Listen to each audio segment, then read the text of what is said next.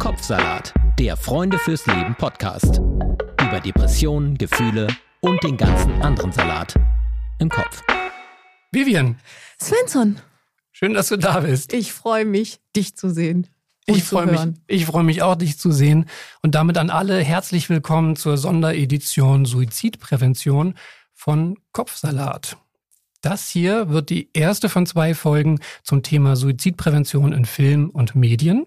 Und das ist jetzt so ein Wort mit Ion und Dings und so. Es geht eigentlich darum, wie wird mit diesem Thema umgegangen, ähm, wenn wir das in Zeitungen, Magazinen, aber auch in Filmen oder Serien behandeln. Und ähm, macht das eigentlich Sinn? Stimmt das? Hilft das? Äh, oder schadet es vielleicht? Darum geht's in den nächsten zwei Folgen. Und wie kann man davon gut erzählen? Darum geht's vor allem heute.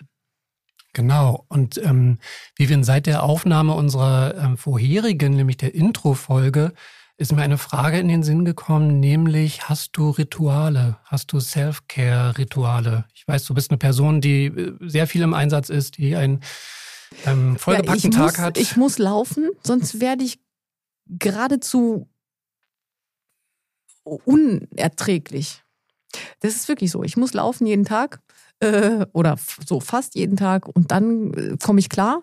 Äh, und das ist wirklich eine Sache, die vor allem für mental ist, für äh, einfach mal am Anfang vom Tag in Ruhe denken, so den Gedanken lassen und gucken, wo der hingeht. Ich höre aber auch da Podcasts oder so, aber da oder auch Hörbücher oder so. Aber Hauptsache, ich habe entschieden, was jetzt gerade in meinem Kopf passiert. Und dann geht das eine Stunde, anderthalb und dann ähm, bin ich gechillt genug, um die Welt auch mitmachen zu lassen.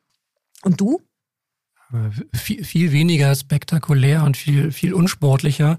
Ähm, ich habe einen neuen Teppich. er ist total, er ist total schön und weich. Und ähm, morgens ähm, laufe ich ein paar Bahnen über diesen Teppich barfuß und der tut mir total gut. Und wann weißt du, wann du aufhören musst? Einfach, wenn es ich mache das eine Weile und, und wenn ich dann merke, so, Und irgendwann oh, denkst du, oh, jetzt Kaffee schön, kommen. Und dann ist auch eine Stunde um und dann höre ich auf. so mache ich das. Das ist doch ganz, Ganz, gut. ganz nach Gefühl. Einfach mal in sich selber reinhören. schön. Würdest du sagen, würdest du sagen, dass Serien schauen, dass das auch in den Bereich der Self-Care-Rituale? Total. Alles, wofür ich mich entscheide und denke, das muss ich jetzt machen, ist doch auch irgendwie Self-Care. Oder ich finde überhaupt in dem, noch, noch, um das ein bisschen mehr Highbrow zu sagen, ist alles, was Kultur ist, wo Geschichten, Schicksale äh, erzählt werden, ähm, das ist auf jeden Fall Kultur und das sind natürlich Serien. Also ich meine, das Format dieser Gegenwart. Mhm. Ich, ich sehe das auch so. Und wie es der Zufall so will, Hm? haben wir heute äh, die Regisseurin und Drehbuchautorin Luzi Lose zu Gast. Die hat nämlich die Serie Everyone is Fucking Crazy kreiert. Schön, dass du da bist, Luzi. Hallo. Danke, dass ich da sein darf. Everyone is fucking crazy. Äh, ist in, kann man in den öffentlich-rechtlichen Mediatheken finden, sowohl in der ARD als auch in der ZDF-Mediathek. Acht Teile, halbe Stunde lang ähm, und ist jetzt draußen. Genau. Ja, könnt ihr euch alle anschauen. Müsst ihr euch alle anschauen. Das ist eine ganz klare Sehempfehlung und deswegen haben wir dich ja auch eingeladen. Magst du trotzdem noch mal kurz ähm, umreißen, worum es in der Serie geht? Weil wahrscheinlich kann niemand besser es auf den Punkt bringen als du. Ja, gern. Ähm, es geht um eine Gruppe von jungen Menschen, vier junge Menschen, die sich treffen an dem Tag, an dem ihre Psychotherapeutin ums Leben kommt. Und wir wissen eigentlich nicht so wirklich, was mit ihr passiert ist. Sie ist, sieht aus wie ein Suizid. Sie ist aus dem Fenster gestürzt. Und diese vier stehen jetzt vor der großen Frage, wie geht's weiter mit ihnen und mit ihrer Therapie, weil wie wahrscheinlich auch viele von euch wissen, ist es nicht leicht, einen Therapieplatz zu bekommen, gerade nicht kurzfristig. Und sie beschließen dann, sich gegenseitig weiter zu therapieren. Und wir gehen mit mit den vier. Es ist eine Geschichte über mentale Gesundheit, aber auch vor allem über Freundschaft ähm, und erleben so diese vier Charaktere. Das ist, ähm, deswegen bist du ja auch hier. Es ist ein außergewöhnliches Thema für eine, für eine Serie. Und Mhm. deswegen mal gleich die erste Frage. Wie ist es dazu gekommen? Was war der Impuls bei dir, so etwas zu schreiben? Also es gibt super viele unterschiedliche Gründe tatsächlich, warum wir das gemacht haben. Der allererste Impuls war eigentlich sozusagen die Gelegenheit.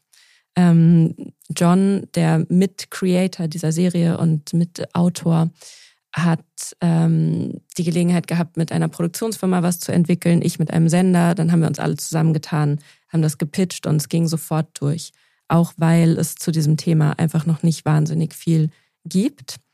Ähm, und inhaltlich war für uns eigentlich der Anstoß zu sagen, ähm, ich habe in, in der Pandemie super viel darüber nachgedacht, wie geht es Personen jetzt gerade, die so mit der Schule fertig sind, die gerade starten wollen in ihr Leben und dann so eine, erst war es ein Jahr, zwei Jahr, dreijährige Handbremse da reingeknallt bekommen.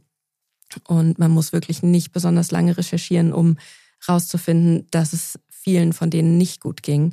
Ähm, die Fälle von psychischen Erkrankungen, gerade bei Jugendlichen, sind in die Höhe geschnellt während der Pandemie. Es gibt keine ähm, Psychiatrieplätze, super lange Wartelisten und so weiter. Und ich habe immer gedacht, irgendwie tut's mir um die ganz besonders leid, weil wir haben uns so ein bisschen, also ich bin jetzt 34, wir haben uns so ein bisschen ausgelebt. Ich habe super viel erlebt, bin gereist, konnte irgendwie arbeiten, konnte machen und tun. Und ähm, an die musste ich vor allem denken. Und ein anderer Auslöser war, dass ich bei einer anderen Serie schon mal gearbeitet habe, wo wir auch eine Figur erzählt haben mit einer psychischen Störung oder psychischen Erkrankung, die hatte eine dissoziative Störung. Und als das rauskam, haben wir wahnsinnig viel Feedback bekommen von jungen Menschen, ähm, die gesagt haben, ich habe mir jetzt endlich Hilfe geholt oder ich habe endlich mit meinen Freunden gesprochen, ich habe endlich mit meinen Eltern gesprochen, ich habe jetzt einen Therapieplatz. Ähm, und das hat mich sehr berührt damals. Da habe ich dann einfach immer gedacht, man muss mehr dazu machen und mehr erzählen es ist äh, total gut, weil ich überhaupt nichts spoilere, wenn ich jetzt mhm. verrate, äh, was da passiert. Also man hat das ja, also weiß man, glaube ich, wenn man die Serie anfängt zu gucken, es geht um mentale Gesundheit, Suizid kommt vielleicht vor, ja, nein, weiß man nicht. Aber ab Sekunde eins fliegt eine Frau in Slow-Mo am blauen Himmel runter. Dazu läuft Feeling Good von Nina Simone. Also die Seidenbluse, die pinke, schwebt so im Wind. Das widerspricht so ziemlich allen, was ich erwartet und auch in so einem öffentlich-rechtlichen Sinne korrekt gefunden hätte für eine Serie mit mentalen Problemen. Also warum diese Szene und warum diese Herangehensweise, die ja fast widerborstig ist? Ich würde sagen, die gesamte Serie ist ein trojanisches Pferd, ähm, um sich mit diesem Thema zu beschäftigen. Weil die Serie ist schon unterhaltsam und sie ist auch teilweise lustig. Also vielleicht haben John und ich ein bisschen verqueren Humor, aber ähm, es haben uns auch andere Leute noch gespiegelt. Und diese, diese Unterhaltung und, und der Humor zum Beispiel sind so, sind das, das Heu, das das Pferd ähm, am Laufen hält.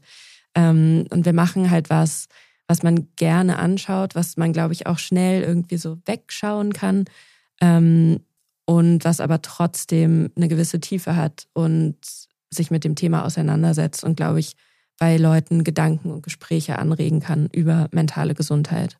Mhm. Kann ich total bestätigen. Und das, das ist wirklich auch so, so komisch es klingt. Es ist eben eine Riesenfreude, die, die Serie zu schauen, weil sie, ne, weil sie mit Humor arbeitet und, und ich will nicht sagen, dass sie dem Thema, Thema eine Leichtigkeit ähm, gibt, aber zumindest man, man kann es besser verarbeiten dadurch. Und, und Humor ist ja oft auch ein, ein guter Ratgeber im Umgang mit, mit, mit, schwierigen, mit schwierigen Themen. Ähm, Trotzdem ist es natürlich in der intensiven Arbeit mit dem, mit dem Thema ist es sicherlich eine Herausforderung. Man kann dann halt irgendwie auch wirklich in der knallharten Arbeit nicht einfach mal alles weglachen. Wie habt ihr denn konkret in dem, mit dem Cast gearbeitet? Ich habe auch öfter mal geheult tatsächlich am Set. Ähm, und es war immer wichtig, die Sachen wirklich ernst zu nehmen und ähm, authentisch darzustellen, sozusagen. Und also um deine Frage zu beantworten mit dem Cast, wir haben sehr, sehr lange gecastet, wir haben uns sehr viele Leute angeschaut.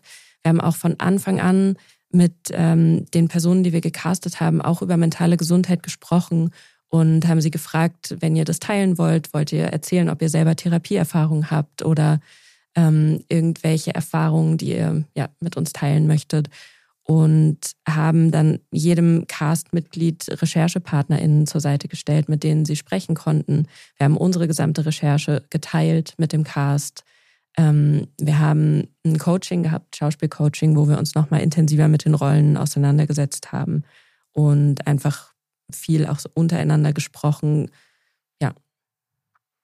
Und also, weil du ja sagst, ihr habt selber recherchiert, gab es mhm. denn bei dir, so, so wie ich das höre, hast du irgendwann in der Pandemie gedacht, Mensch, die Armen, jetzt so 20-Jährigen. Und was hast du bei der Recherche denn dann gefunden, was dich vielleicht auch selber überrascht hat zu diesem Thema und zu diesem ganzen Spektrum von ähm, mentaler Gesundheit und Erkrankung? Eine ganze Menge tatsächlich. Also wir sind in die Recherche auch noch recht offen gegangen, ähm, ohne so vorgefertigte was Meinung. habt ihr denn, was hast du denn gegoogelt als erstes? Ähm, was habe ich gegoogelt? Schizophrenie. Nee, ich habe tatsächlich als erstes mal gegoogelt, ähm, ja, wie, wie steht es um mentale Gesundheit bei so 18- bis 22-Jährigen in mhm. der Pandemie? Mhm. Und worüber ich super viel Neues gelernt habe, zum Beispiel ist Kinder- und Jugendpsychiatrie. Da waren wir einen Tag lang. Ähm, das habe ich mir, glaube ich, ein bisschen anders vorgestellt dort. Und gerade so ein Thema wie Zwangsstörung eine Figur hat eine dolle Zwangsstörung. Ähm, das ist auch was, wo man so Vorannahmen hat und die vielleicht alle gar nicht unbedingt stimmen. Also mir fällt auch tatsächlich nur ein Filmbeispiel ein, wo jemand eine Zwangsstörung hat. Ähm, das War das in diese, einer Flug übers Kuckucksnest? Nee? Nee, aber auch so Jack Nicholson mhm. in, ähm, ich weiß gerade gar nicht, wie der Film heißt. Naja. Ja, genau, ich habe aber auch sofort an Jack Nicholson mhm. gedacht. Ja, aber wenn man sich mal wirklich damit auseinandersetzt, ist es ganz anders, als wir, als wir so denken. Und also ich kannte zum Beispiel diese Unterscheidung nicht zwischen Zwangshandlung, Zwangsgedanken, Zwangsstörung und was, was bei den Personen so im Hintergrund alles abläuft, ähm, warum die Zwänge überhaupt ausgeführt werden müssen. Das fand ich wahnsinnig interessant und das hat auch in, in der Bucharbeit nochmal super viel verändert, als wir es dann wussten. Ähm, Deswegen, klar, Recherche muss irgendwie möglichst offen betrieben werden und man nimmt alles auf und lässt sich davon dann irgendwie leiten. Ähm wie, wie macht man das denn? Also, weil du sagst, du hast dich reingedacht und auch irgendwie auch reingefühlt in, wie ist das, wenn man eine Zwangsstörung hat und da hängen dann Zwangsgedanken. Das inszeniert ihr ja auch. Das sind ganz tolle Erzählstränge auch in der Serie, dass man äh, sieht, warum eben dieses Mädchen mit den Zwangsstörungen, woran sie denkt, wie das in der Familie verankert ist und so. Ähm, aber wie inszeniert man denn diese Gefühle, in die Menschen mit mentalen Problemen reinfallen, weil das macht ihr ja für jede Person, die da auftaucht, je spezifisch und mit ganz viel Raum. Ja, am Anfang der Serie ist es so, dass jede Figur eine Folge bekommt und diese Folge sozusagen mit dem Fokus auf die Figur erzählt wird. Und unser Ziel war halt, das ein bisschen erfahrbar zu machen, auch wie es sich von innen anfühlt und die filmischen Mittel dafür zu benutzen. Ja, weil, also, wie, wie, was sind die filmischen Mittel? Erklär. Na, zum Beispiel jede, also jede Person jetzt, egal ob krank oder gesund, lebt so in ihrer eigenen Welt, würde ich sagen, ne? mit einem eigenen Tempo, mit einer eigenen Wahrnehmung. Und sich das Tempo dieser Figur allein schon zu überlegen, ähm, kann man natürlich auf einen Schnittrhythmus, auf eine Kameraführung, ähm, auf Musik, die eingesetzt wird, Farben, alles anwenden. Ähm, Genau, bei, also bei der Zwangsstörung ist es zum Glück so, dass sie sehr individuell ist bei jeder Person, die, die das hat. Ähm, deswegen konnten wir es uns eigentlich für Chloe, für die Figur auch komplett ausdenken, auch mit der Schauspielerin zusammen. Wir haben einfach zusammen so ein System entwickelt, was für sie auch stimmt, dass sie das spielen kann. Mhm, also es mhm. musste auch einfach so einer inneren Logik folgen, sonst kann man das, glaube ich, nicht, nicht spielen. Mhm. Ja. Mhm. Es ist ja auch auffällig, dass es ein dir oder euch ein, Anliegen war, eben wirklich unterschiedliche Krankheitsbilder ähm, abzubilden. Ja. Wie ist denn da die Auswahl gefallen? Oder was, das ist ja unheimlich schwer zu sagen, worauf konzentriert man sich oder was, was erzählt man, was lässt man weg? Gab es da eine, eine Mechanik oder wie habt ihr euch da angenähert? Ja, das stimmt. Es war ähm, schwierig am Anfang auszuwählen und ähm, das war auch ein Prozess, den ich mit John zusammen gemacht habe. Das geht tatsächlich nach unserem persönlichen Interesse erstmal. Und wir haben aber von Anfang an ganz doll auf eine zweite Staffel gehofft, weil wir einfach ganz viele Sachen auch nicht mit reinnehmen konnten, die uns total interessieren. Also die Hauptauswahl fiel auf, ähm, naja, spoilert auch ein bisschen auf die Störung, die in ja, ja. die Hauptfigur hat, ähm, plus die Zwangsstörung, plus ähm, bei einer anderen Figur eine Suchterkrankung und Panikattacken, weil das auch Sachen sind, ähm, mit denen wir uns zum Beispiel persönlich irgendwie auskennen. Und ähm, dann wollten wir noch eine Figur haben, die einfach irgendwie viel Energie nochmal reinbringt und die hat so eine Impulskontrollstörung. Also ist einfach aggressiv in manchen Momenten. Ähm, und das waren tatsächlich einfach Sachen, die uns interessiert haben im ersten Moment.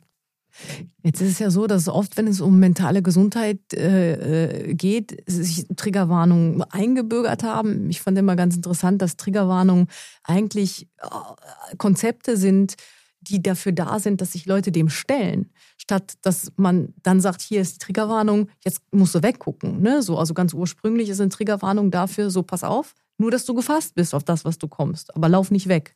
Ähm, und ihr seid, stellt das teilweise auch drastisch dar, auch die Ausprägungen von, von den äh, äh, Erkrankungen, die die Protagonisten haben in der Serie. Wo, wo zieht man da Grenzen? Also wie krass darf man sein? Wo muss man ein bisschen aufpassen?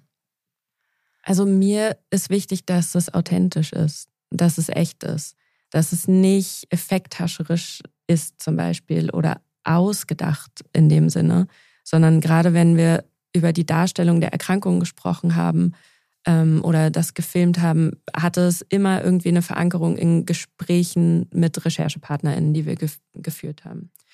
Ähm, irgendwo zieht man dann auch eine Grenze in expliziter Darstellung, ähm, die die öffentlich-rechtlichen Sender vorgeben, hm. tatsächlich. Ähm, also Italien gehen genau, nicht. Genau. Ähm, oder ja, wir haben eine Sexszene, die begleitet wurde von einer ähm, Intimacy-Coachin. Ähm, da muss man sich, glaube ich, dann eher überlegen, wie viel brauche ich, was brauche ich, um die Geschichte zu erzählen und was mutet man sozusagen den DarstellerInnen zu. Mhm. Mhm. Ist euch denn bei der, bei der konkreten Arbeit vielleicht auch aus dem erweiterten mitwirkenden Feld, ist euch da auch irgendwann, sind euch Vorurteile ähm, begegnet, dass es Menschen gab, die mitgewirkt haben und, und vielleicht ein ganz anderes Bild hat, hatten anfangs, als sie zu Ende der Produktion hatten? Mm, das ist eine gute Frage. Ich würde sagen, nein, weil das Team sehr gut kuratiert war. Also wir haben von Anfang an Wert darauf gelegt, dass einfach Leute da mitarbeiten, die auch eine gewisse Sensibilität mitbringen diesem Thema gegenüber. Und es hat irgendwie sehr gut funktioniert. Und wir haben auch versucht, im Team so zu arbeiten oder haben von Anfang an gesagt, wir müssen dieses Thema auch mit in unsere Arbeit nehmen und müssen darauf achten, dass zum Beispiel hier niemand mit einem Burnout rausgeht, dass wir keine krassen Überstunden machen, dass die Leute irgendwie während des Drehs noch einen Funken Privatleben haben, weil ähm, du weißt es vielleicht auch als Filmemacher, es ist nicht immer der Fall. Also oft dreht man ewig lang und ähm, alles drumherum äh, geht zu Bruch, weil man sich so auf dieses Projekt irgendwie einschießt und einfach niemand hat mehr fünf Minuten Freizeit. Ähm, das war irgendwie ganz klar, dass das nicht passieren darf. Wie gut hat das geklappt? Es hat ganz gut geklappt, würde ich sagen. Ja. Und aber wie, wie kriegt man das hier hin? Das wäre ja eigentlich so der Traum von allen, wenn, wenn es geht. Warum machen das die Leute dann nicht? Also ich habe ähm, im Vorfeld arg dafür gekämpft, dass wir genug Drehtage haben. Man könnte immer noch mehr haben, aber ähm, ja, einfach nicht, nicht so krass die Arbeitszeiten zu stretchen, hilft, glaube ich, schon. Und ansonsten geht es hauptsächlich darüber, nicht mit so krassen Hierarchien, glaube ich, zu arbeiten. Also so eine gewisse Hierarchie braucht man, glaube ich, bei so einem großen Team, aber ähm, einfach zu sagen, hey, wir sind hier alle für eine Sache und wir begegnen uns auf Augenhöhe, wir begegnen uns mit Respekt ähm, wir haben von Anfang an mit der Produktion gesagt, wenn es irgendwelche Vorfälle von Rassismus, Sexismus, anderer Diskriminierung geht, gibt, dann ähm, geht es für die Person nicht weiter in dem Projekt und so. Das war irgendwie von Anfang an klar, das war auch allen anderen klar. Und irgendwie sollte es selbstverständlich sein, aber ist es leider noch nicht. Und es hat, glaube ich, für uns ganz gut funktioniert.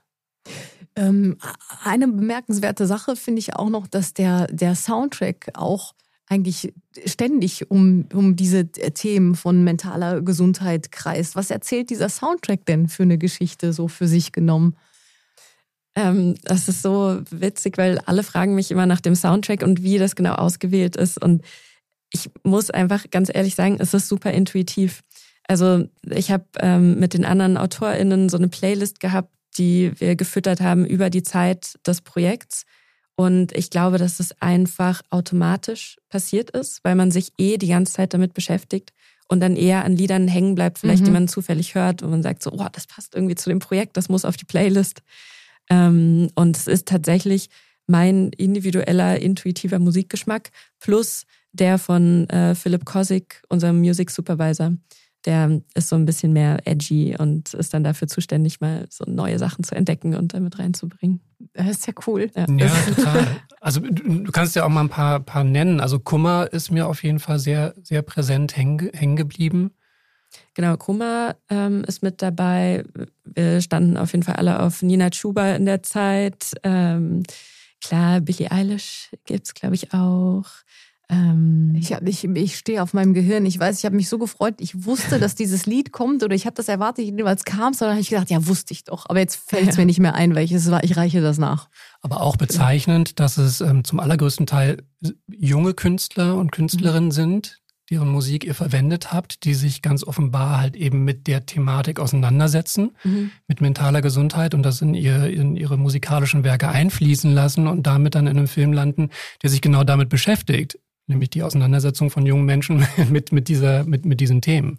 Ja, ich finde das auch spannend, weil ich habe so darüber nachgedacht, ähm, nochmal über die Musik in der Vorbereitung und dachte, als ich so 15, 16 war, gab es gerade diese große Emo-Bewegung ähm, auf ja, MySpace und so und die wurden halt super belächelt und auch diese Musik wurde irgendwie so ein bisschen belächelt, glaube ich, von, vom mhm. Großteil der ZuhörerInnen. Die wurden sogar so, also wirklich wie so, so, so, so Kasperle-Puppen. Ja, oder so, ja, das sind halt ne? so die traurigen, verrückten Kinder, ja, ja, genau. ähm, die alle irgendwie in ihrem Zimmer sitzen und heulen.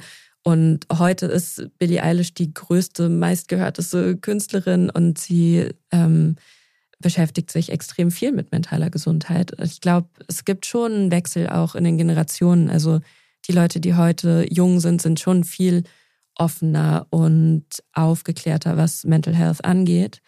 Ähm, ich habe aber trotzdem das Gefühl, dass es eher in so einem allgemeinen Sinn ist. Und wenn sie dann selbst betroffen sind oder Freundinnen oder ähm, Angehörige betroffen sind, dann struggelt man genauso wie, wie früher auch, damit umzugehen. Mhm. Mhm. Ähm, wie, also du hast eben vorhin gesagt, ähm, als du du warst mit dem öffentlich-rechtlichen und eine Produktionsfirma, ihr habt dich zusammengetan, das ist sofort durchgegangen. Mhm. Das hat mich überrascht. Ich hätte gedacht, man muss da mehr graben, weil ich auch gedacht hätte, dass auch im öffentlich-rechtlichen ähm, vielleicht so mehr Vorbehalte sind oder auch so Generationen, die sagen, die, die vielleicht noch mehr fremdeln irgendwie mit dem. Wie war das? Was, was glaubst du, warum das äh, da so gut durchgeflutscht ist? Das hat mich auch überrascht, ja. Hättest du auch nicht gedacht, ne? Nee, nee, hätte ich nicht gedacht. Ähm, ich glaube, es war einfach eine gute Kombination an Menschen und wir haben mit einem recht kleinen öffentlich-rechtlichen Sender gearbeitet, mit dem SR.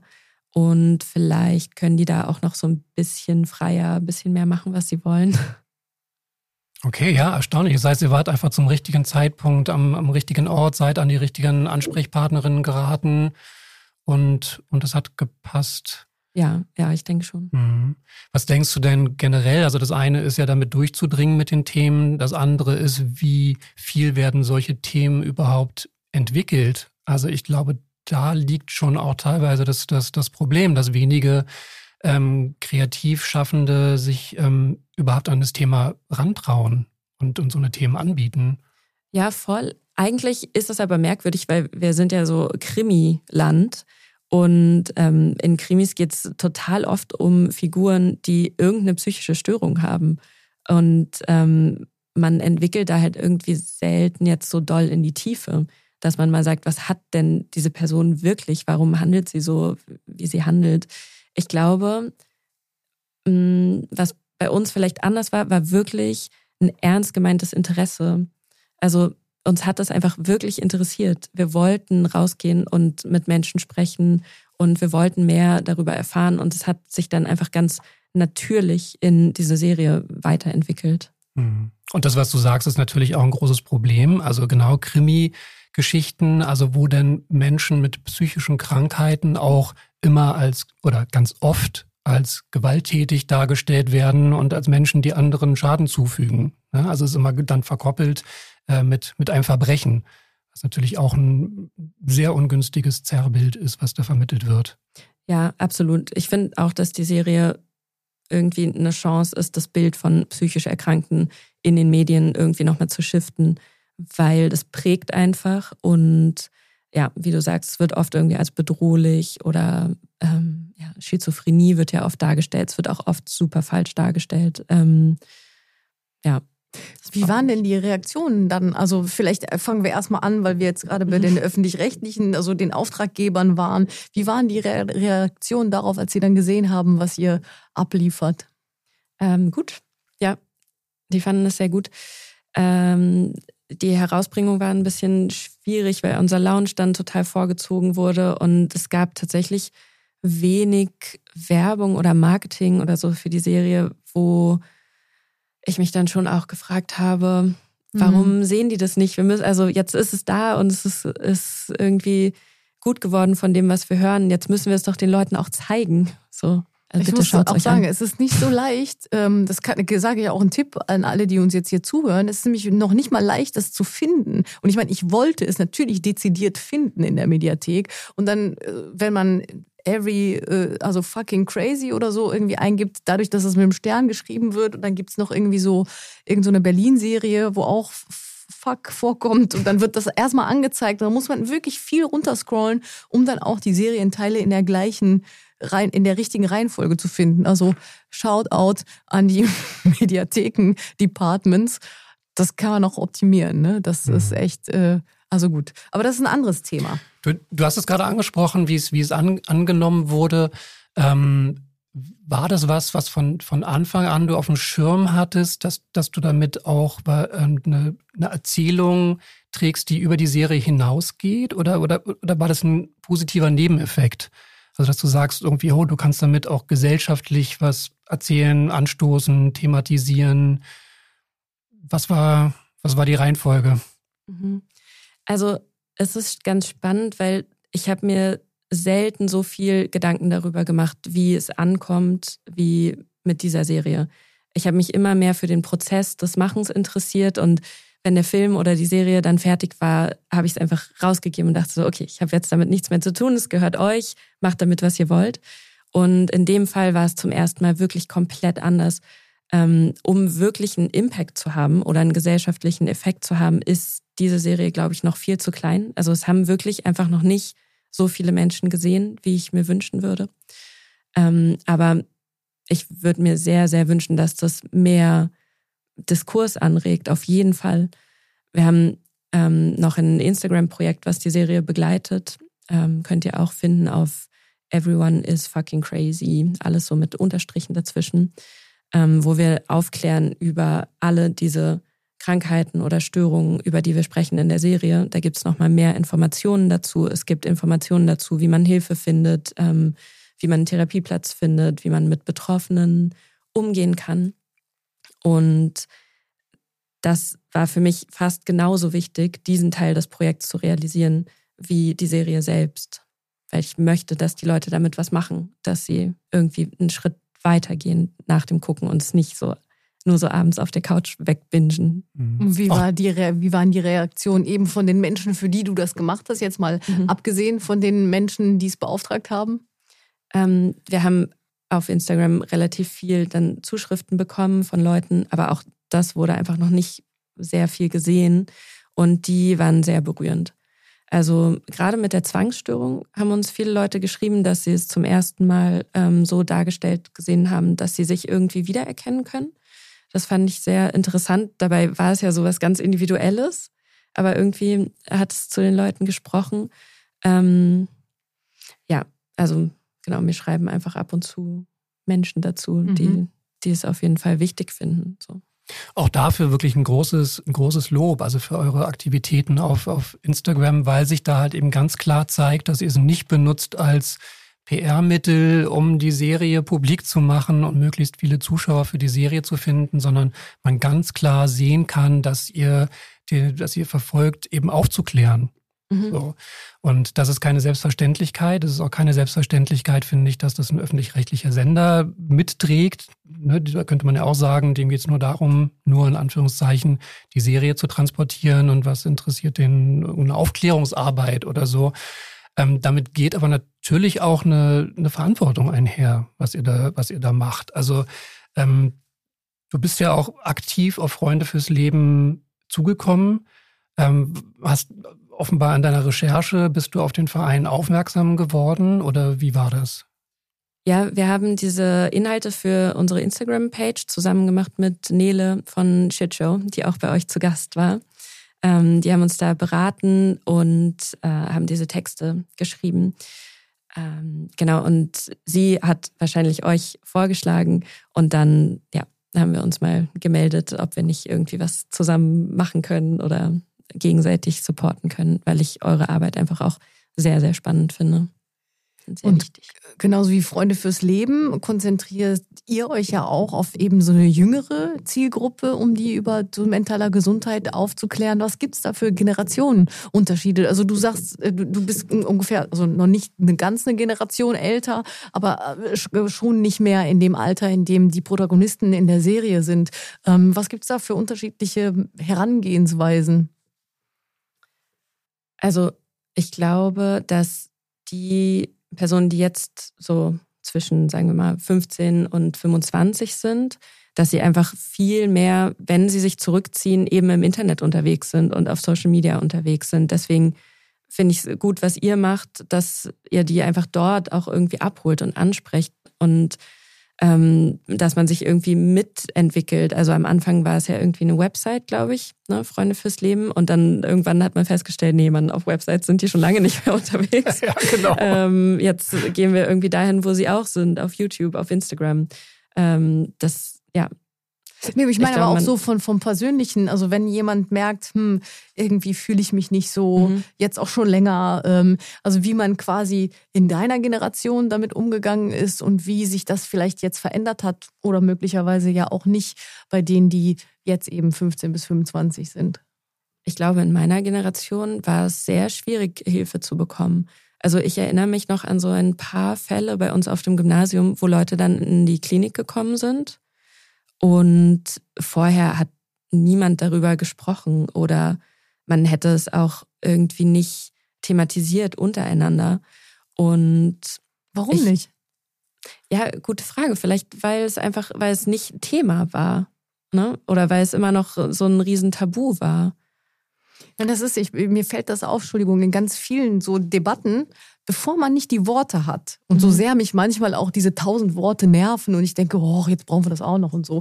Aber in dem Moment, in dem man die Worte hat, ja, so, gib mir mal Raum, mach mich mal sichtbar. Diese ganze, alle, die Sprache, die wir haben, dafür auch zu so, so ganz äh, schwierige, unauffällige, kleine Prozesse zwischen Menschen, ja, oder sowas wie Ghosten oder so, ja, mhm. irgendwie. Früher war das ja, da ruft er halt nicht an oder sie und dann sitzt man da, ne, aber jetzt gibt es die Worte dafür und dann ist es kehrt das auch automatisch die Rollen und die Verantwortung nicht nur auf individueller Basis, sondern fast schon gesellschaftlich um, ja, irgendwie. Und das finde ich so bezeichnend irgendwie.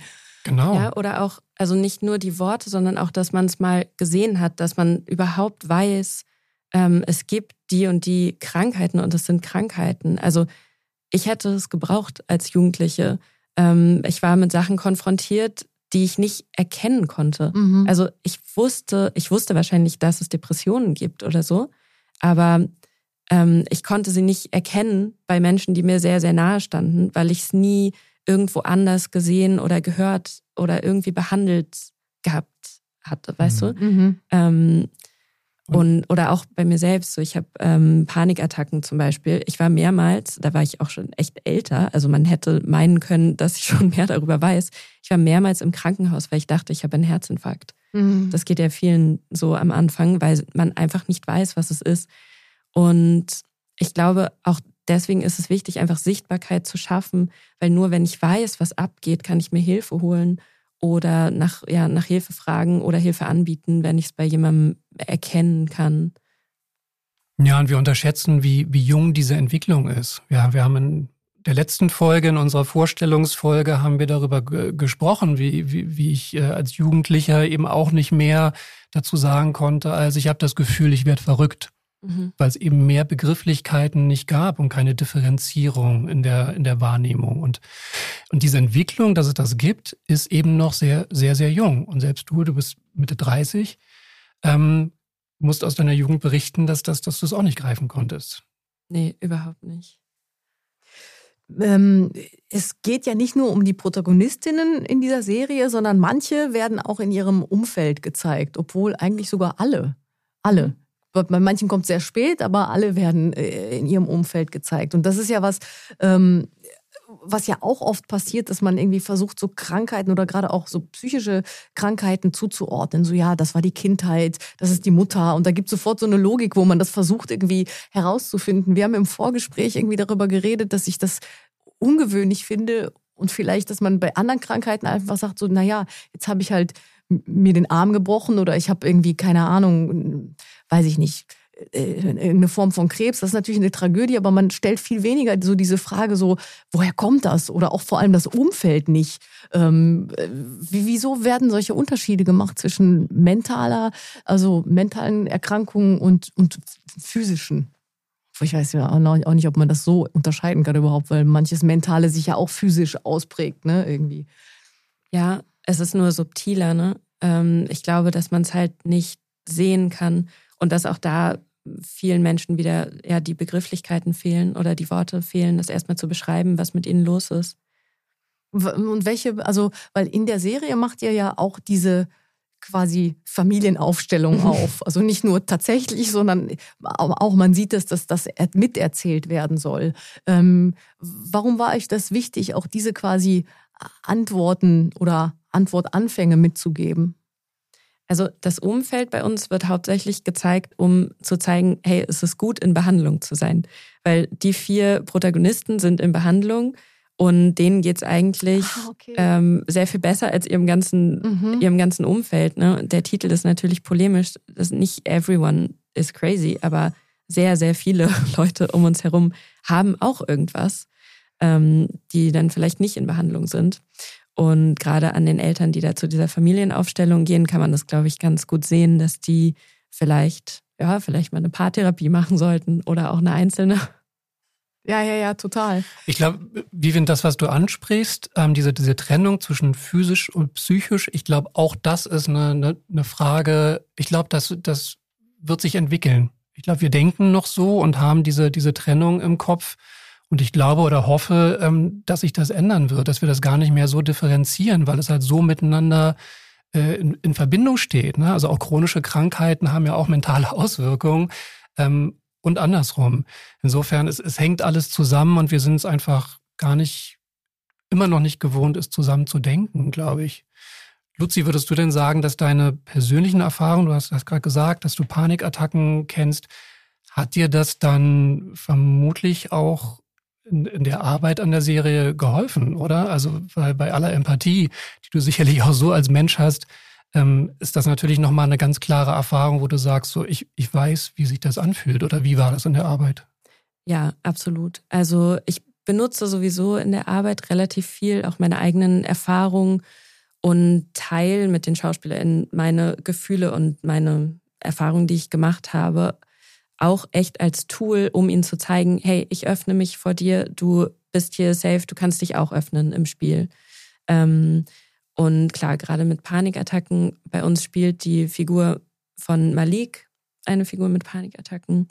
Ähm, da konnte ich ihm einfach ganz direkt sagen, schau mal, es fühlt sich so und so an im Körper, es sieht so und so aus, das kannst du alles benutzen und du kannst mich alles fragen dazu es ist halt viel einfacher als über eine dritte Person, mit der man recherchiert hat, ähm, das versuchen darzustellen.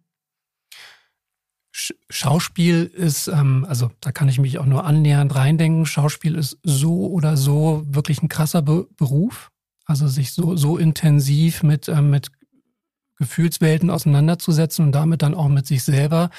In dem Falle stelle ich es mir nochmal viel, viel extremer vor. Hat das hat es Spuren hinterlassen bei euch, die so intensiv ähm, daran gearbeitet hat? Also geht man aus so einer Produktion nochmal anders raus als, als aus anderen Produktionen, die ja eh schon immer intensiv sind in dem Bereich? Ich denke schon. Also die vier, unsere HauptprotagonistInnen, sind auf jeden Fall sich sehr nah. So, und die sind auch heute noch befreundet. Ähm, und klar, für die war es eine Riesenherausforderung, weil die sind jung, ähm, haben noch nicht wahnsinnig viel Erfahrung. Für jeden von denen war es auf eine ganz andere Art eine Herausforderung.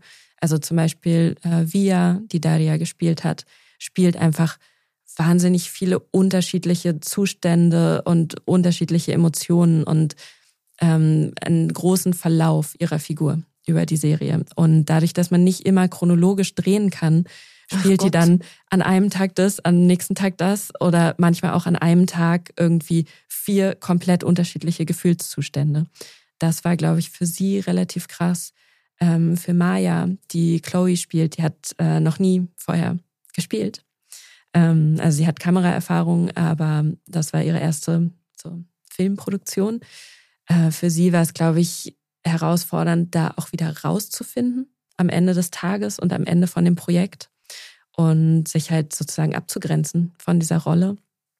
Ähm, ja, für Luise, äh, die Schröder spielt, ähm, ist es vielleicht eine Herausforderung gewesen. Sie ist einfach so ein empathisches, warmes, äh, weiches Wesen und spielt diese Agro-Braut ähm, da überhaupt an eine Rolle zu kommen, die so maximal weit von, von ihrem eigenen Charakter erstmal entfernt ist.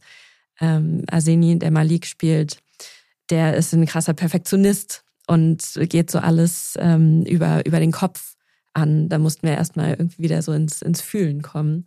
Und ich glaube, dass den allen das Projekt relativ viel bedeutet und keiner von denen hat so lange jemals gedreht am Stück. Ähm, das haben sie jetzt irgendwie hinter sich und sind da, glaube ich, auch recht stolz drauf. Ja. Und glaubst du, weil, also, äh, ne, ihr habt ja, hast du ja gerade erzählt, ne, dass ihr schon in der Vorbereitung mit dem, mit dem größeren Crew äh, gesprochen habt, habt gesagt, das und das sind unsere Standards. Also wir möchten keinerlei Gewalt in, in jeglichen Abstufungen irgendwie hier haben und so. Also das heißt, und, und dann habt ihr wahrscheinlich auch noch Leute informiert über diese Inhalte in der Serie. Ähm, hast du jetzt das Gefühl, dass die alle quasi also als Multiplikatoren, äh, die Menschen, die da mitgearbeitet haben, in die Welt gegangen sind? Weil das ja, also weil wenn man so konzentriert sich lange damit beschäftigt, dann verliert man das ja nicht. Und vor allem auch, weil man wertvolle Informationen ja mitgekriegt hat auch. Ja, hoffe ich auf jeden Fall. Also das Team war toll und ich würde, wenn es weitergeht, auf jeden Fall wieder exakt diese Leute so zusammenbringen wollen ich glaube schon, dass es denen auch was bedeutet hat in der Auseinandersetzung. Habt ihr denn da auch, also geredet, da gibt es ja auch dann immer wieder Pausen, dann läuft man irgendwo vorbei und oft ist das, also ich meine, ich kenne das, wenn ich beim Fernsehen irgendwie nur eine Sendung, eine, eine Magazinsendung habe, dass irgendwas aus einem Beitrag dann im Team diskutiert wird und weitergeredet wird. Wie, wie ist das bei, bei so einem Film? Wo, wo, wo kommt das hin? Also ich hoffe es. Ich ähm, so Regie führen ist so ein bisschen ein merkwürdiger Job, weil man kriegt gar nicht so viel mit von ah, diesen ja, Teamdynamiken, weil ich so viele Baustellen habe, dass ich eigentlich viel so im Reagieren bin. Und ich krieg immer so als letztes mit, wenn sich zum Beispiel so Paare bilden bei einem Dreh oder irgendwer was miteinander hat. Ähm, und daran sieht man was, was ja immer passiert bei Filmproduktion. Ehrlich gesagt, ja. Wir haben äh, sogar ein, ein Team Baby. Im Ernst? Ja. Habt ihr so lange gedreht? Nein. Nee, das ähm, ist dann, ist dann hinterher, okay, ich, ich dachte schon, ey, auf einmal voll die Luxuskonditionen beim nein, nein. saarländischen Rundfunk. Wir haben drei klar. Monate, knapp drei Monate gedreht. Gab es Beteiligte, die, die, ähm, die Vorbehalte hatten bezüglich der ähm, der Arbeit an der Serie. Also man kann da ja auch reingehen und kann sagen, so ich, ich weiß nicht, ob ich mich dem gewappnet fühle. Weißt du, was ich meine? Also es ja. ist ja schon, es ist ein intensives Thema, ihr arbeitet da über Monate dran. Ähm, es ist halt eben nichts, wo ich um 18 Uhr sage, so, zack, lege ich die Kamera hin und jetzt hat sich das Thema erledigt. Und ähm, so, das trägt man, das trägt man ja alles mit, mit zu sich nach Hause und da kann man ja Bedenken haben vorher. Ähm, Im Team nicht oder nicht, dass ich es mitbekommen hätte, aber unter den jungen DarstellerInnen auf jeden Fall. Ja. Weil die sich irgendwie von Anfang an dieser Verantwortung total bewusst waren, ähm, was zu repräsentieren, was sie selbst nicht erlebt haben oder nur zu Teilen erlebt haben. Und es war ihnen von Anfang an extrem wichtig, dem gerecht zu werden und den Leuten gerecht zu werden, die betroffen sind. Und da gab es schon Momente, wo sie das auch ähm, geäußert haben und gesagt haben, hey, ich habe Zweifel, ob ich das überhaupt kann oder ist das richtig, wie ich das mache. Auf jeden Fall, ja. Und gab es die Überlegung, dass ihr auch Betroffene ähm, also von vornherein sagt, hier, wir nehmen jemanden, der zum Beispiel mal eine Depression hatte oder vielleicht auch da in Behandlung ist, einfach, weil das ist ja manchmal so, dass man das heute so läuft. Ja, absolut. Also wir haben das im Casting ähm, als eine der Fragen von Anfang an abgefragt.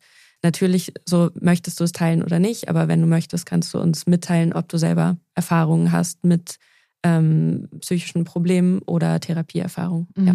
Aber das war keine Bedingung für euch zu sagen, wir nehmen nur jemanden, der das weiß. Nein, das war keine Bedingung. Mhm. Wie, wie konntest du denn deinen dein Darstellerin diese Bedenken oder, oder, oder diesen Respekt vor der Aufgabe nehmen? Oder wie seid ihr damit umgegangen?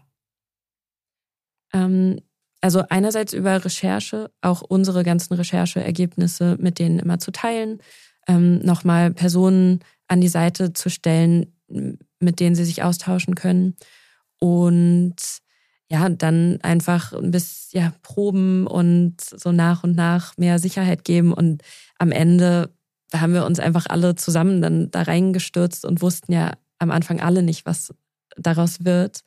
Ähm, ich glaube, es hilft auch, wenn ich meine eigene Unsicherheit auch teile und sage so, hey, ich weiß auch nicht, was am Ende wird. Wir probieren es jetzt einfach. Und schau mal, hier sind irgendwie allein schon 40 Leute, die hier stehen, die daran glauben, ähm, dass es cool werden kann. Und das muss uns jetzt erstmal reichen. Und wir gehen jetzt diesen Weg irgendwie zusammen. Naja, und irgendwann werden ja auch die Figuren, werden ja selber was. Ja. Ne? Also so die Charakter, die sie darstellen, die ziehen ja dann und dann weiß man ja irgendwann, also ich meine, ich weiß das natürlich selber nicht, aber ich, man hört das ja so oft, dass das dann so eine Dynamik gibt, dann weiß man schon, was die wollen und wie die das wollen und so. Dann wird das, die Figur fängt an, an zu leben, dann ist es vielleicht auch ein bisschen einfacher. Du hast gesagt eben, ähm, dass äh, ihr von Anfang an so viele interessante Sachen hattet, dass ihr gehofft habt, es gibt eine zweite Staffel. Ähm, wenn man das Ende sich anguckt, kann man auch mithoffen, oder? Ja, es ist ein recht offenes Ende, wo nochmal eine ganz neue Figur eingeführt wird, von der wir auch, also wir schon wissen, was sie hat ähm, und auch schon wissen, dass äh, wir uns sehr gern damit beschäftigen wollen. Und ich ja, habe einfach noch wahnsinnig viele andere Ideen, die ich da gerne behandeln würde. Das ist jetzt nicht so eine klare Antwort. Du wartest also selber noch auf eine so. klare Antwort. Ja, ja, ich weiß es auch noch nicht, ob wir weitermachen können. Okay, genau. okay. Was müssen wir denn dafür tun, dass es weitergeht?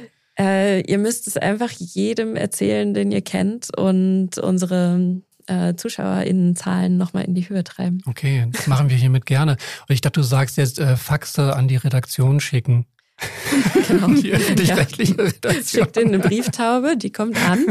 ähm, ja, also ZuschauerInnen-Zuschriften helfen auf jeden Fall auch. Die werden tatsächlich ähm, beachtet und gelesen bei den öffentlich-rechtlichen. Und auch beantwortet. Ja. Ja. Mhm. Wenn wir jetzt mal so in die Zukunft schauen, weil wir uns ja jetzt in dieser Folge und der nächsten explizit um, äh, um, um Präventionsarbeit in mhm. Film und Medien kümmern, ähm, gibt es denn Hoffnungsschimmer, dass, dass, dass uns jetzt mehr Inhalte erwarten, die, ähm, die ähnlich wie Everyone is fucking crazy äh, solche Geschichten erzählen? Also wo, woher, woher werden diese Stories kommen? Müssen wir darauf hoffen, dass eine jüngere Generation, die reflektierter mit diesem Thema umgeht, jetzt eben in die Position kommt, ähm, diese Filme zu machen, in Redaktion sitzen, um diese Themen durchzuwinken? Oder was ist die Zukunftsaussicht?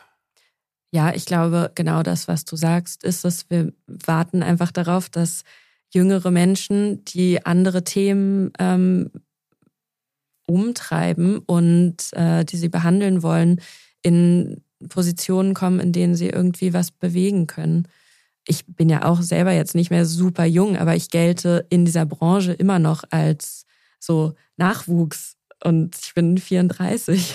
Also da sind ja auch noch ganz, ganz viele, die noch jünger sind als ich und die sich nochmal mit ganz anderen Themen oder auf eine andere Art und Weise beschäftigen, ähm, auch noch nachkommen. Und auf die freue ich mich zum Beispiel auch total. Mhm. Du hattest eine Sache würde ich gerne noch Du hattest es vorhin angesprochen, dass das äh, dir in der Recherche und auch in der Arbeit mit dem Cast begegnet ist, dass junge Menschen halt eben sehr wohl gut informiert sind, ähm, äh, Begrifflichkeiten kennen, ähm, aber nicht zwangsweise das anwenden können in ihrem eigenen Umfeld. Was, woran hakt es dann noch? Also wir als Verein, als Freunde fürs Leben haben ja zum Beispiel dieses Reden hilft.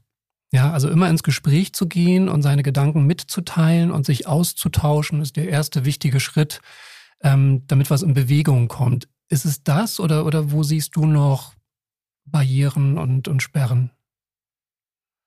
Ja, das ist eine gute Frage. Ähm, Reden hilft auf jeden Fall, Identifikationsflächen und Figuren schaffen hilft auf jeden Fall, weil die ja auch wieder Dialog anregen können, zum Beispiel unter jungen Menschen.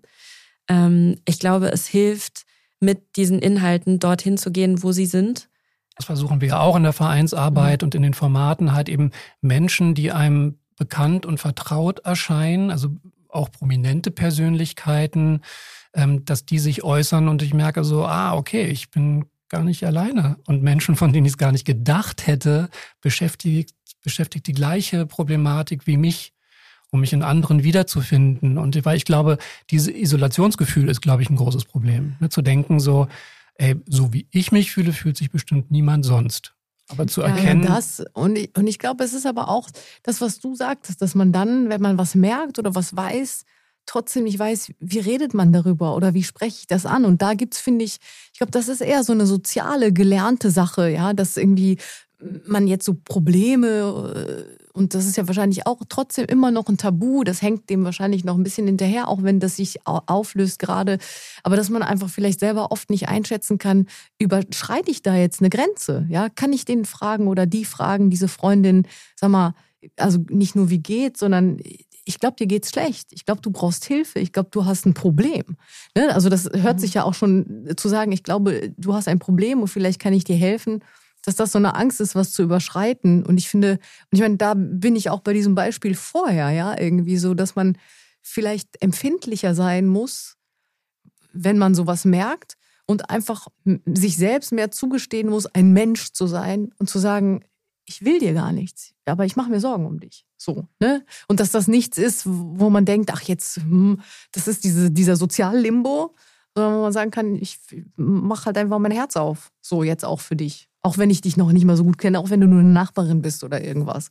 Ich denke mir das jetzt immer. Ich denke mir, ich habe das so mitgenommen. So, wenn ich das das nächste Mal habe, habe ich gelernt, dann sage ich was. So, ne? Und, und denk nicht so, ja, komm, vielleicht hat er nur einen schlechten Tag oder so, ne? Irgendwie.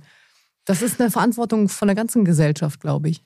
Ja, absolut. Also zuhören können ist ja auch ähm, ist ja auch eine Gabe auf jeden Fall, also die man natürlich trainieren kann.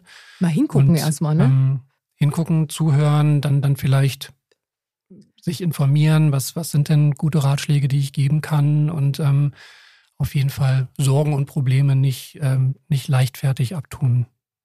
Ich glaube, was schon auch super wichtig ist, dass Leute, die in Therapie sind und die sich wohlfühlen damit, das zu sagen, das sagen, dass es immer natürlicher wird und immer normaler wird, dass Leute zum Therapeuten oder zur Therapeutin gehen. Ähm, so ein bisschen, also ich will nicht so dieses New Yorker Modell sozusagen propagieren, dass jeder irgendwie so seinen, seinen Shrink hat. Aber ich glaube, dass es gerade jungen Leuten total helfen würde, wenn man das immer mal wieder hört. So, ah ja, die Person, ähm, die ich cool finde auf Spotify oder was, ähm, die geht zur Therapie. Könnte ich ja vielleicht auch machen, wenn es mir das nächste Mal irgendwie schlecht geht. Und das passiert tatsächlich. Das ist vielleicht ein kleiner Link zu dem, was du vorhin gesagt hast. Ähm, aktuelle Zahlen sagen nämlich, dass die, äh, dass die Zunahme von psychischen Erkrankungen nicht so extrem ist, sondern die Zahl derer, die sich Hilfe suchen, hat extrem zugenommen. So, was eben auch dafür spricht, was wir jetzt schon mehrmals hatten, dass einfach eine jüngere Generation sehr viel reflektierter auf das Thema schaut, sich mehr damit auseinandersetzt und eher bereit ist, sich eben Hilfe zu suchen. Ja. Ja, jetzt müssen wir nur noch ähm, daran arbeiten, dass haben. es auch Therapieplätze genau. gibt. Aber das ja, wäre natürlich großartig, wenn die da viel offener sind. Also so, wenn wir jetzt mal ein paar Generationen noch viel mehr zurückschauen, ne, ähm, in der Generation von meinen Eltern oder meinen Großeltern ist das ja teilweise noch gar nicht denkbar gewesen, in Therapie zu gehen, außer man crasht halt komplett. Oder man ist alt 68er. Ja. Also es gab schon immer eine, so eine Crowd irgendwie in der Gesellschaft, die sehr eine große Affinität hatte. Aber das sind eher so diese typischen Großstadt, irgendwelche intellektuellen Leute, ne? So, das ist nie so äh, repräsentativ geworden. Es scheint, wir sind schon ein ganzes Schritt vorangekommen, gesellschaftlich. Ja, hoffentlich. Ich versuche dem Ganzen jetzt hier nochmal eine gute, positive Abrundung zu geben am Ende. Ja, wir können von hier aus gut weitermachen. So ja. würde ich es eher sagen. Also so, da meine ich auch echt mich selber, so, ne, irgendwie. Mhm. Lucy, danke, dass du da warst. Ja, danke euch. Ja. Und äh, ich, ich will, hätte gerne bitte eine zweite Staffel, weil ich wisse, ich will wissen, wie das da weitergeht. Ich finde das sehr spannend. ja, ich hätte Mich auch gerne eine zweite Staffel. Ja, Luzi, vielen Dank für, genau, für, für deinen Einsatz, für den, für die Enttabuisierung ähm, die, die, dieser Themenbereiche und, und dass du so viel, so viel Herzblut, so viel Arbeit, so viel Engagement ähm, da in diese echt tolle, gelungene Serie gesteckt hast. Und auch, dass du vier SchauspielerInnen, glaube ich, echt so eine Stufe, eine Rampe gebaut hast, damit die jetzt einfach direkt weiter durchdrehen. Hoffentlich. Die also durchdrehen im Filmsinn. Ja, ja, so sind sie. Superstar-Material, absolut. Ja. Danke. Wir verlinken auf jeden Fall auch nochmal einiges an Informationen in den Show Notes natürlich, wenn ihr zu faul seid, selber zu googeln oder was auch immer. Da findet ihr noch einige Sachen. Und dann äh, haben wir äh, nächstes Mal einen Suizidforscher zu Gast und sprechen eben auch darüber, über Berichterstattung von Suizid in Medien. Was hat sich verändert? Wie macht man es richtig? Welche Effekte sind belegt? Und welche nicht? Also dieser Werteeffekt zum Beispiel, darum wird es gehen. Gibt es den? Also, dass wenn man sobald irgendwo von Suizid die Rede ist, ähm, jemand sich inspiriert davon fühlt. Darüber sprechen wir nächstes Mal. Ich freue mich drauf. Ich auch. Macht's gut. Tschüss. Tschüss. Wenn ihr euch nicht sicher seid, ob ihr selbst unter einer Depression leidet oder Freunde, Verwandte und Bekannte, dann geht zum Hausarzt. Infos zu weiteren Anlaufstellen und Krisenberatungen findet ihr auf der Homepage von Freunde fürs Leben auf frnd.de. Dort könnt ihr den Verein und damit auch diesen Podcast mit Spenden unterstützen. Diese Folge ist Teil unserer Sonderedition Suizidprävention. Dieser Themenschwerpunkt wird durch das Bundesministerium für Gesundheit aufgrund eines Beschlusses des Deutschen Bundestages gefördert. Wenn euch unsere Themen interessieren, dann hört doch auch mal in den anderen Podcast von Freunde fürs Leben rein. In Bar Talk spricht Moderator Markus Kafka mit prominenten Gästen über schwierige Themen wie Depressionen und Suizid aber auch über Lebensfreude, Inspiration und die Reise zu sich selbst. Bar Talk gibt's überall, wo es Podcasts gibt und auf der Homepage von Freunde fürs Leben unter frnd.de slash podcast. Was glaubt ihr denn, was ihr seid? Verdammt nochmal. Verrückt oder sowas? Ihr seid es nicht. Kopfsalat. Der Freunde fürs Leben Podcast.